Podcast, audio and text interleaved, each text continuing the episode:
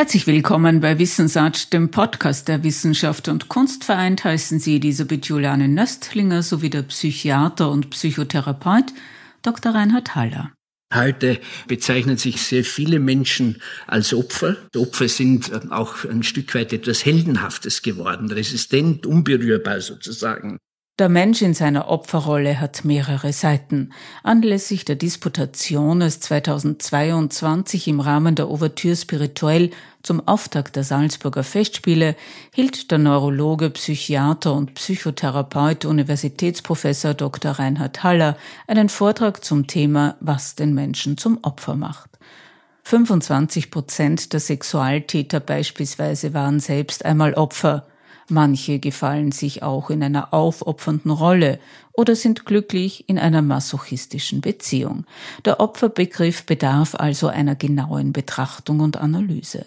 Der Neurologe, Psychiater und Psychotherapeut in eigener Praxis in Vorarlberg, Dr. Reinhard Haller, löst diese Anforderung in seinem Vortrag ein. Das Thema ist eigentlich ein sehr spannendes, äh, das Sie mir gegeben haben, der Mensch in der Opferrolle. Man könnte das Ganze eigentlich gleich beginnen mit einer großen gruppendynamischen Übung. Wie sind wir jetzt in diesem Moment, im Hier und Jetzt, in einer Opferrolle? Also Sie sind es auf jeden Fall. Denn ich bin kürzlich einmal in Graz bei einem Vortrag über Kränkung. Also mit Kränkungen erzeugt man natürlich auch Opfer. Von einem Mann nachher kontaktiert worden, sehr erregt, rotgesichtig, feuchte Sprache, feuchte Hand und hat gesagt, wissen Sie, was meine größte Kränkung ist? Nein, Ihr depperter Vorarlberger Akzent. Also von dem können wir Sie jetzt heute nicht verschonen. Sie sind als Opfer, ich als Vortragender natürlich auch. Das ist mir bewusst geworden anhand einer inzwischen bekannten kanadischen Untersuchung, wo man nach den großen Ängsten der Männer gefragt hat. Also was macht Männer sozusagen zu Opfer, weil es ihnen Angst ausflößt.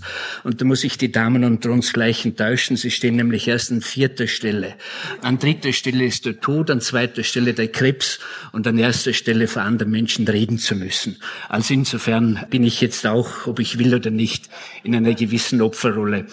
Ich will jetzt nicht von mir erzählen und von meinen spärlichen Heldentaten, aber mir ist irgendwie anhand jetzt meiner Lebensentwicklung, auch als Gerichtspsychiater, irgendwie bewusst geworden, wie das Verständnis der Opferrolle eigentlich ein ganz anderes geworden ist. Als ich ein junger Arzt war, und das war so in der 68er Zeit, und man ist vor Gericht gestanden und hat einen Sexualtäter, einen Kindesmissbraucher äh, verhandelt, äh, dann hatten sich die ganzen Interessen nur auf den Täter bezogen. Also der Täter war das Opfer von schlechter Erziehung, von böser Mutter, von abwesendem Vater, von falschem Umgang und so weiter und so fort.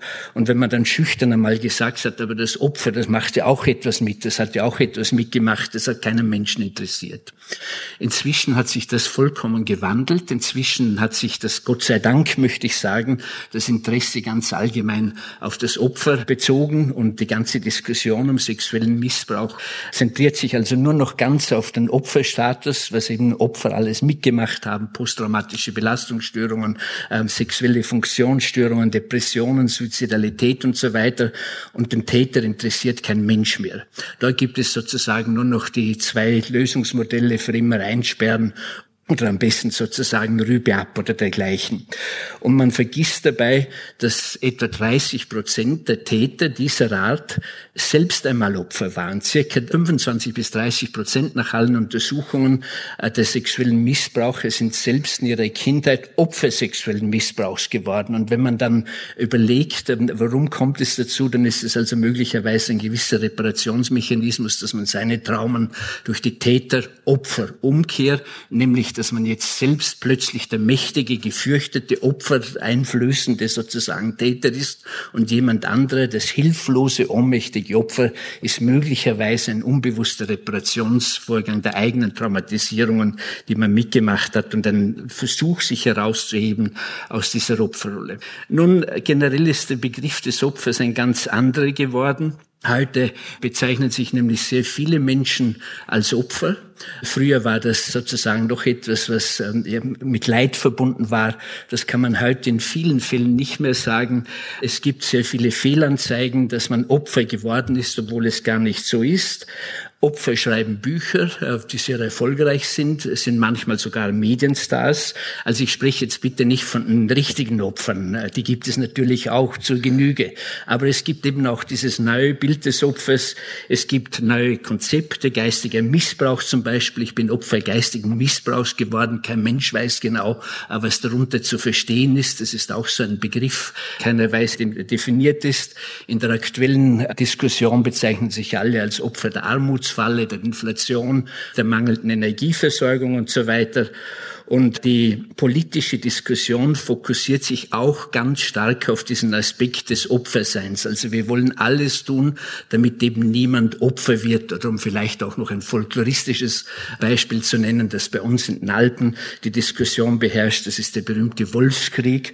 Ich muss also jetzt gleich bekennen, das wird wahrscheinlich die Hälfte von Ihnen enttäuschen. Ich habe mich hier auf die Seite der Schafe gestellt. Aber beide Seiten argumentieren sozusagen damit, der Wolf ist so ein armes als Opfer, der darf bei uns nicht leben, dem will man keinen Lebensraum geben. Und die andere Seite sagen, äh, die Opfer sind halt auch die Schafe, die traumatisiert oder gerissen werden oder die Mutterkühe, wie jetzt in meiner Nachbarschaft. Oder es sind es eben die Hirten, die sich nicht mehr hinauftrauen auf, auf die Alm. Also es wird anhand dieses Opferaspektes sozusagen auf allen gesellschaftlichen Ebenen diskutiert.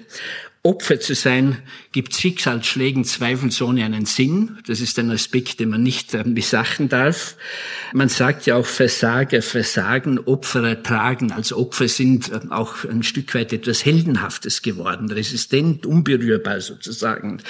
Wer am Boden liegt, erhält Trost, Mitleid und ich glaube, ein ganz wichtiger Aspekt, er erhält Empathie, die in unserer Gesellschaft zu kurz kommt. Die Menschen haben aber nach wie vor das große Bedürfnis danach. Und wenn ich sie nicht bekomme, diese Zuwendung, letztlich dann äh, fühle ich mich in der Opferrolle. Und dann kann man zum Beispiel die von der Frau Vorsitzenden schon angesprochenen Frauenmorde und deren Motiv ähm, auch in einem anderen Blickwinkel sehen, dass die Täter hier nämlich oft sagen, ich bin selbst Opfer geworden, sie hat mich nicht mehr geliebt, ich habe keine Zuwendung Zuwendung mehr bekommen. Das erzeugt gerade Männern eine unglaubliche Panik in vielen Fällen. Und das eine können Sie mir glauben. Ich habe inzwischen mit 32 äh, Frauentötern gesprochen. Und nach jedem dieser Gespräche hatte ich das Gefühl, jetzt habe ich gar nicht mit dem Täter geredet, sondern mit dem Opfer. Weil sie sagen, ich bin durch die Hölle gegangen, sozusagen, was man mir angetan hat. Und dabei geht es darum, dass die Opferrolle eben definiert wird. Keine Zuwendung, keine Zärtlichkeit, keine Zeit, keine Anerkennung Anerkennung, keine Wertschätzung mehr zu erhalten. Ich will das alles nicht entschuldigen, verstehen Sie mich recht. Ich will es nur erklären, was in diesen Tätern vorgeht. Auch in der Wissenschaft hat man versucht, diesen Opferstatus neu zu definieren. Man hat eben auch nachgewiesen, dass er ein gewisses Gefühl der Geborgenheit gibt, des Umsorgtseins, der Sicherheit. Psychiatrisch würde man auch sagen, der Regression, die Regressionsbedürfnisse, die wir alle haben, zurückzukehren auf eine frühere Stufe, werden natürlich befriedigt, wenn ich sozusagen im Mittelpunkt des Interesses und der Zuwendung stehen kann. Und ich denke, dieses neue Verständnis der Opferrolle hat auch mit dem gesellschaftlichen Narzissmus zu tun. Ich muss hier gleich dazu sagen, Narzissmus an sich ist nichts Schlechtes. Das Problem ist, wenn die Dosis zu hoch wird. Und ich glaube schon, dass man sagen kann, dass der Narzissmus ursprünglich eine Sünde war, später eine psychische Störung seit Sigmund Freud 1908. Und heute ist er ein gesellschaftliches Ideal seit der Jahrtausendwende, seit der digitalen Revolution. Und das ist im Prinzip kein Nachteil, weil er stärkt ja letztlich auch unser Selbstbewusstsein. Aber wenn es zu viel des Guten wird, wenn alles nach dem Prinzip lebt, ich, ich ja am allerichsten und die Ego-AG ist ganz im Mittelpunkt, wenn ich die ganze Wertschätzung für mich selbst bleib, äh, brauche, dann bleibt ja für die Mitmenschen nichts mehr übrig und dann wird es emotional kalt und kommt zur gesellschaftlichen Entsolidarisierung.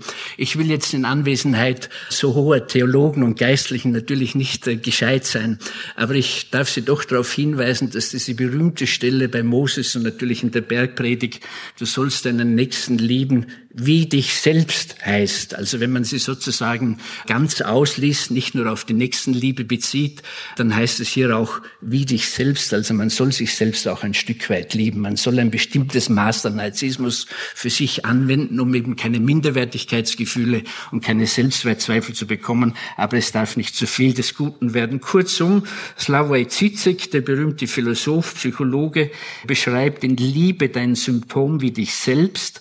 Das ist eben heute zum Identitätsbildungsmerkmal der Postmoderne gehört, Opfer zu sein. Also das ist sozusagen etwas Narzisstisches, was man sich zuzieht. Ich bin mehr Opfer als alle anderen sozusagen. In der Opferrolle bin ich ganz einzigartig. Niemand ist so sehr Opfer geworden wie ich selbst. Das ist ein Stück weit das Gefühl, ich betone es noch einmal, dass neben den echten Opfern natürlich die Opferrolle ein Stück weit erklären kann.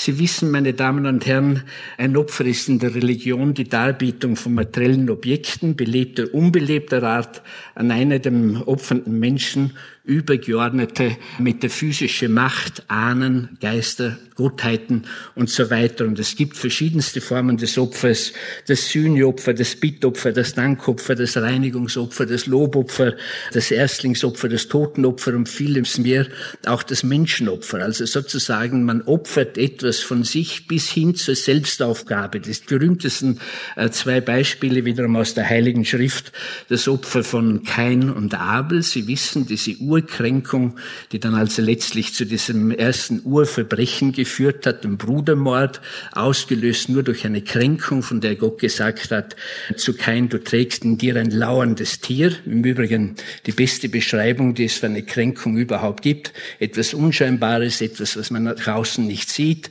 etwas, was für den Menschen aber extrem wichtig ist, was sein Leben bestimmt, was lauert, was irgendwann einmal dazuschlagen wird mit brutaler Gewalt. Man weiß nicht genau, genau wann. Und dann wird jemand zum Opfer heraus aus der Kränkung, wie es auch heute bei Terroranschlägen, bei Kriegen und so weiter der Fall ist. Das Menschenopfer ich habe mir als Psychiater immer sehr schwer getan, das muss ich jetzt also beichten, mit dieser Stelle bei 1 Moses 22, also die Opferung des Sohnes Isaac durch seinen Vater Abraham, weil in meinem einfachen psychiatrischen Denken habe ich mir immer gedacht, der Mann ist verrückt geworden, der hat einen Wahn bekommen, der hat irgendwie jetzt halluziniert und, einen Berufungswahn, einen Allmachtswahn oder einen masochistischen Wahn, müsste man sagen. Aber ich glaube, es ist anders zu erklären, nämlich Menschenopfer waren bis dahin sozusagen gang und gäbe.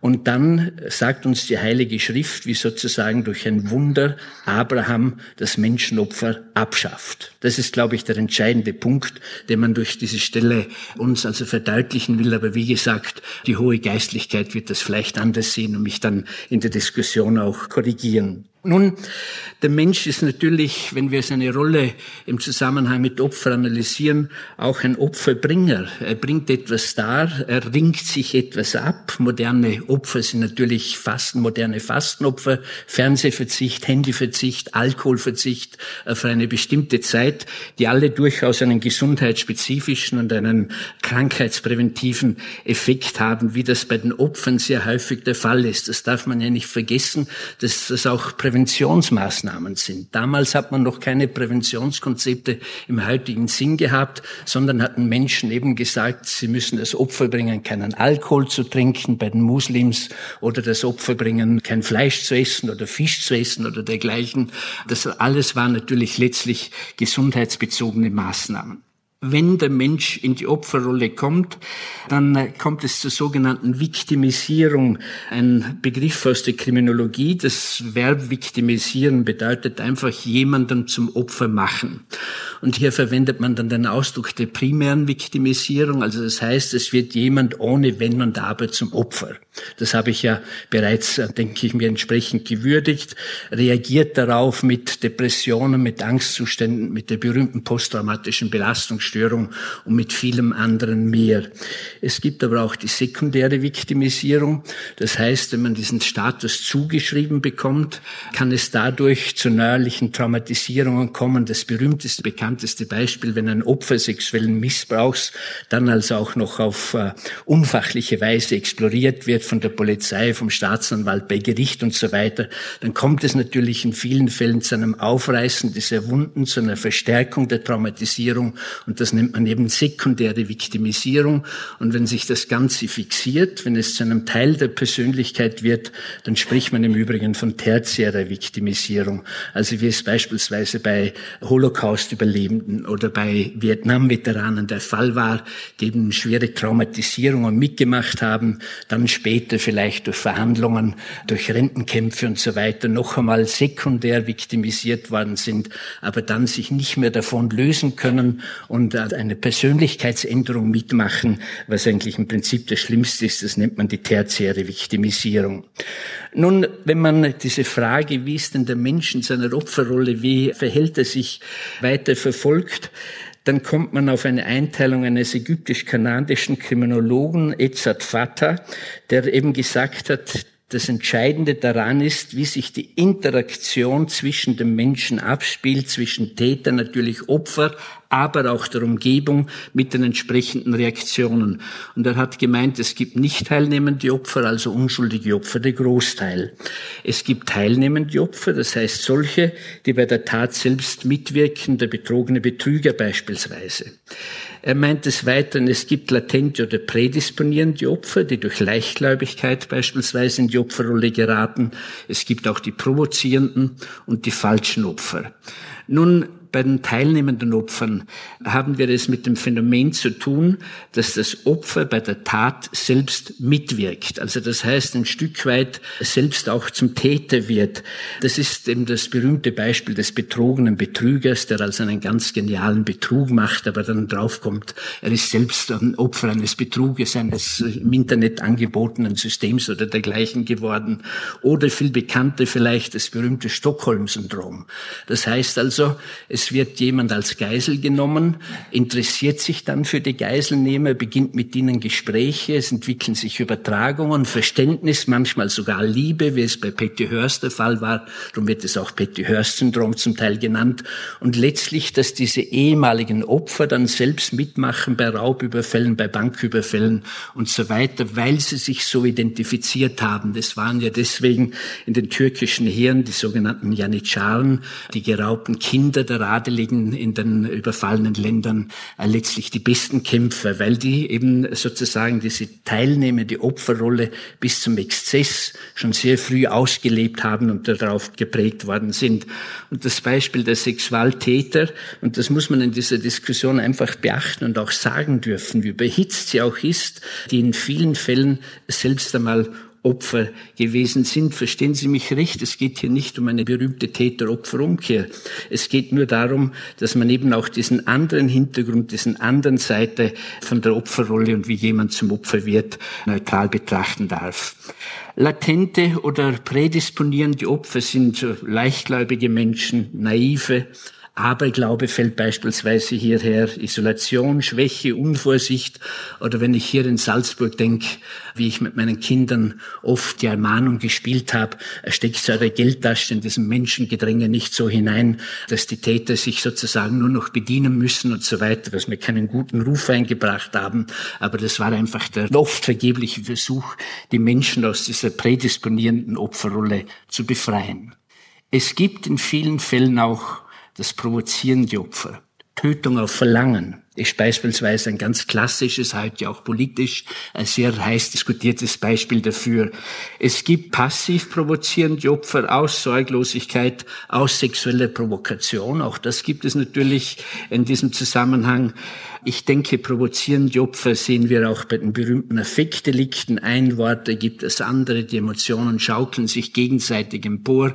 Jeder hat das Gefühl, ich bin vom anderen sozusagen jetzt viktimisiert worden. Folglich zahle ich es ins Zurück und es kochen dann die Emotionen über und am Höhepunkt nimmt man dann halt eben vielleicht durch Alkohol enthemmt jene Waffen, die immer hier sind. Das sind die Hände, erwürgen, das sind die Fäuste, erschlagen und das ist das Küchenmesser, weil das ist überall und das sind im Übrigen die häufigsten Formen der Frauentötungen, auch der Männertötungen im Übrigen in unserer ansonsten Gott sei Dank nicht so mordreichen Region. Ich habe selbst einmal zwei Fälle begutachtet, bei denen mir bewusst geworden ist, wie gefährlich das sein kann, wenn man sich in diese provozierende, hysterische Opferrolle begibt. Ein Paar, eine außereheliche Affäre sozusagen. Sie streiten miteinander, sie suchen sich gemeinsam ein Hotel auf, sie konsumieren reichlich Alkohol und auch etwas Kokain und der Streit wird immer intensiver und nachts um drei schreit der Mann schon ziemlich stark berauscht, reißt er sich also das Hemd auf und sagt zu seiner Freundin, da hast du mein Taschenmesser, stich mich ab, ich zeig meine Brust, stich mich ab.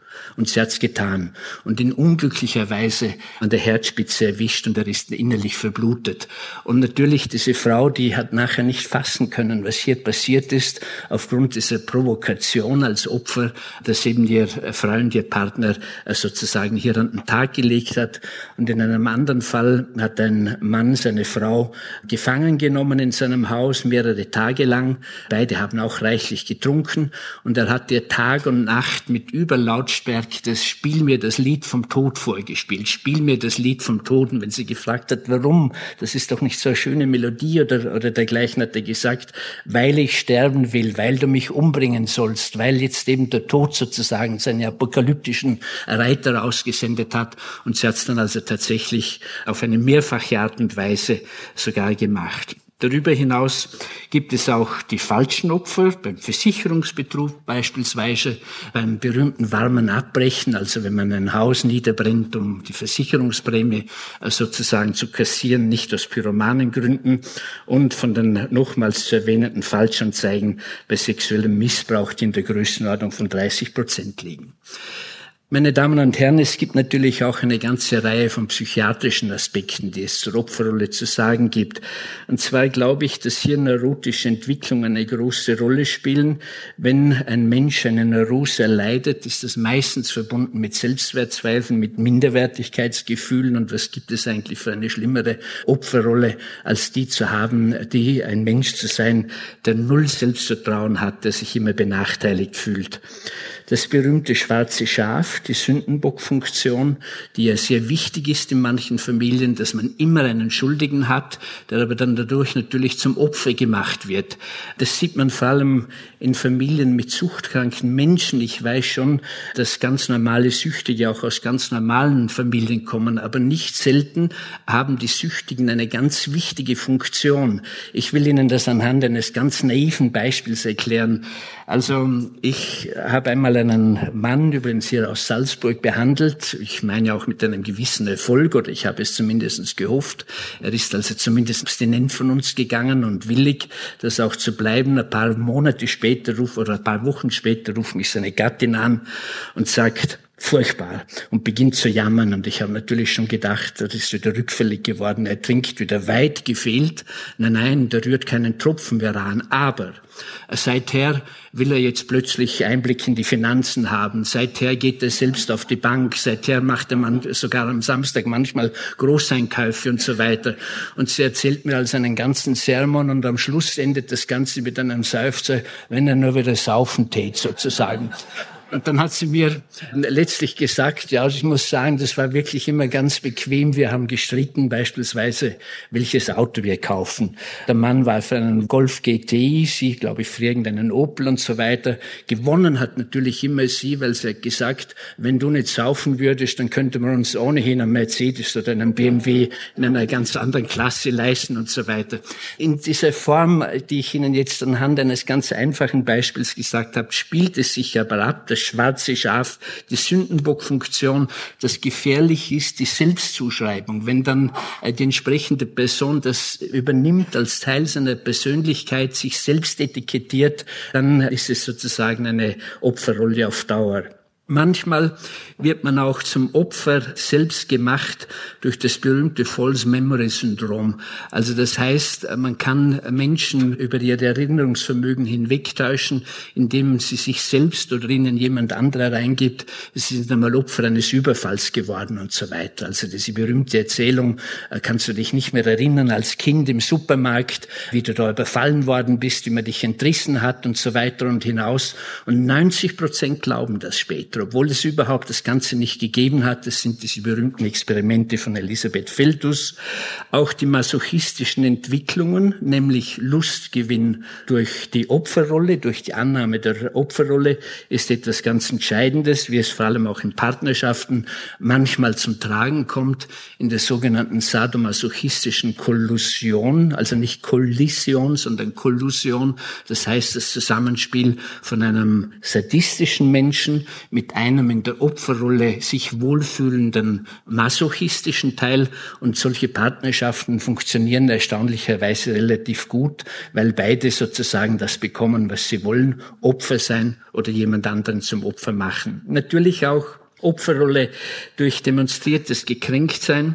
Ich glaube, die Kränkung, die eine große psychische Macht ist, entfaltet sie vor allem auch dort, wo es um das Gekränktsein geht. Mit gekränkt, mit demonstriertem Gekränktsein kann man unglaubliche Macht ausüben. Sie kennen das wahrscheinlich selbst. Es begegnen Ihnen Menschen, die sind irgendwie, wirken sie im Dialekt, würde man sagen, angefressen. Und man hat dann das Gefühl, irgendwie bin ich schuldig, ich muss denen was getan haben, ich weiß zwar nicht was, aber es löst in einem äh, sozusagen das Gefühl aus, ich habe jemanden zum Opfer gemacht, obwohl man im Prinzip selbst Opfer geworden ist, dieses falschen Eindrucks. Das vermittelt natürlich im Prinzip Schuldgefühle, also depressive Gefühle.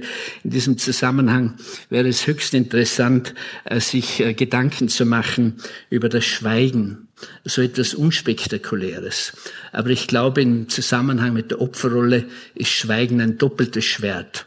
Auf der einen Seite drückt man durch Schweigen, und das ist in Partnerschaften sehr häufig, drückt man durch Schweigen aus, ich bin vollkommen zerstört, mir hat's die Sprache verschlagen, ich bin deprimiert, ich bin niedergeschlagen und löst natürlich im anderen Schuldgefühle aus. Und die andere Seite dieses Schwertes ist eben, dass man durch Schweigen demonstriert, mit dir will ich nichts mehr zu tun haben, mit dir will ich nicht kommunizieren, du bist gar nicht Existenz. Also das erzeugt ein nihilistisches Gefühl, das denke ich mir dann der Menschen zu einem Opfer einer letztlich ganz depressiven Entwertungsstimmung macht. In seltenen Fällen gibt es auch den Verfolgungswahn, durch den man zum Opfer wird.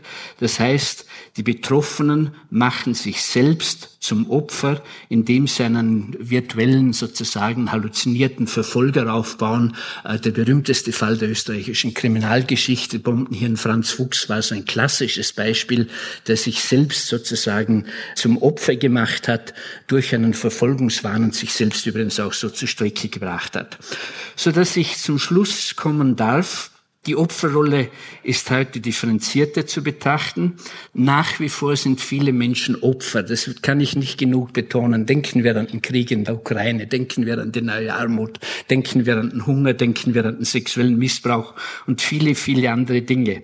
Aber heute wollen auch viele Opfer sein das Auslösen beziehungsweise das Hineingestoßen werden in die Opferrolle geschieht heute weltweit, denke ich mir, nicht mehr so sehr durch rohe Gewalt, wiederum Ausnahme jetzt natürlich die kriegerischen Auseinandersetzungen, sondern eher durch emotionale Gewalt. Also gerade bei den genannten Frauenmorden spielt die emotionale Gewalt eine außerordentlich wichtige Rolle. Es gehört aber auch dazu, dass die Opferrolle letztlich entsteht durch den zunehmenden Empathieverlust, äh, den wir in unserer Gesellschaft zu beklagen haben. Und Stephen Hawkins, der ja bekanntermaßen ein ganz nüchterner Wissenschaftler war, wahrscheinlich der intelligenteste Mensch unserer Zeit, außer den Anwesenden selbstverständlich, ähm, der hat ja am Schluss seines Lebens, hat er ja gesagt, das Überleben der Menschheit wird davon abhängen, ob sie die Empathie retten kann. Alles andere können humanoide Roboter, Maschinen, spielen Computer viel besser als wir. Sie sind auch bald intelligenter als wir. Aber sie werden niemals empathisch sein können. Und ich glaube, dass dieses Bedürfnis, Opfer zu sein, sich heute häufig auch auf dieser Ebene abspielt. Ich bin Opfer, weil ich die emotionale Muttermilch, die Empathie in unserer kalt und cool gewordenen Gesellschaft nicht mehr in genügendem Ausmaß bekomme. Die betrübliche Nachricht am Schluss. In den letzten Jahren hat sich eine neue Verwendung des Begriffes, des Opferbegriffes etabliert, nämlich du Opfer ist zu einem Schimpfwort geworden. Das heißt, die Bezeichnung du Opfer ist eine Entwertung und Beschimpfung für solche, die irgendwie verloren haben, für die Loser.